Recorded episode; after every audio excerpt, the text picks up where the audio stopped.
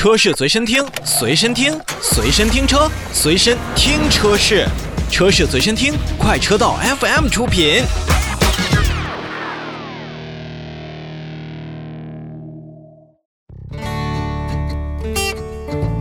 提起北京汽车呀，我相信有很多人首先想到的就是北京的212，而这个212以及2020的。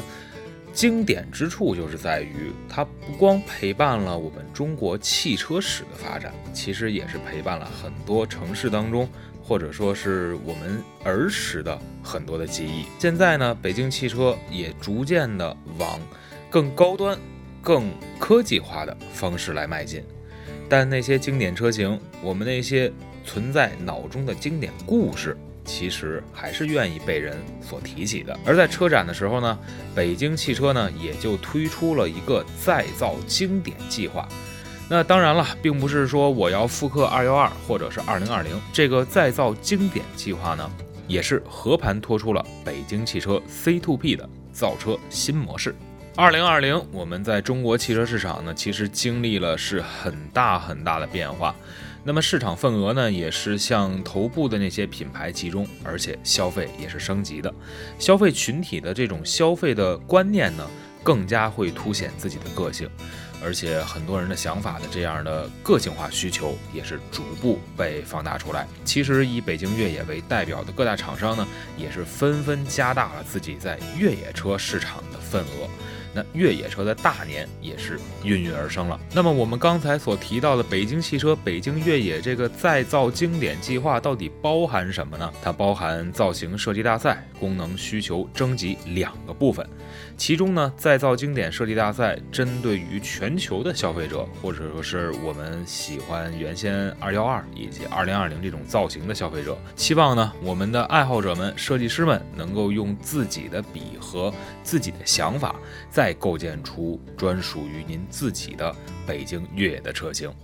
而同时在功能的这种需求的征集上呢，那么也是引发了现在非常热度很高的一个词，叫全民共创。那么也是让我们的潜在消费者在车上愿意装什么东西，必须有什么样的配置，也一并要告诉北京汽车。其实，纵观这越野领域的六十多年呢，北京越野一直是中国越野车历史的开创者，也是中国越野车市场的一个领跑者。刚才一开始我们就提到了一代经典名车北京二幺二和北京二零二零系列，承载着很多人对于越野车的情怀和记忆，是北京越野乃至中国越野车最为珍贵的资产之一。现在来看呢。北京越野所推出的北京四零致敬二零二零版，就是与北京二幺二血脉相承。它也是在上市期间呢，推出了致敬二零二零的经典故事征集活动。你看，这实际上也是一种共创，虽然没有直接坐车，但是它也是吸引了超过五百万人次的一个参与，并且提供了三千个故事和一万余张的老照片，这足见啊。北京二幺二以及北京二零二零这个经典车型的强大号召力，所以说再造经典计划的开启，我相信不管是它古朴复古，还是潮流和个性，也终将迎来以 C to B 全民共创的，为我们国内车型打造下一个经典打下很好的基础。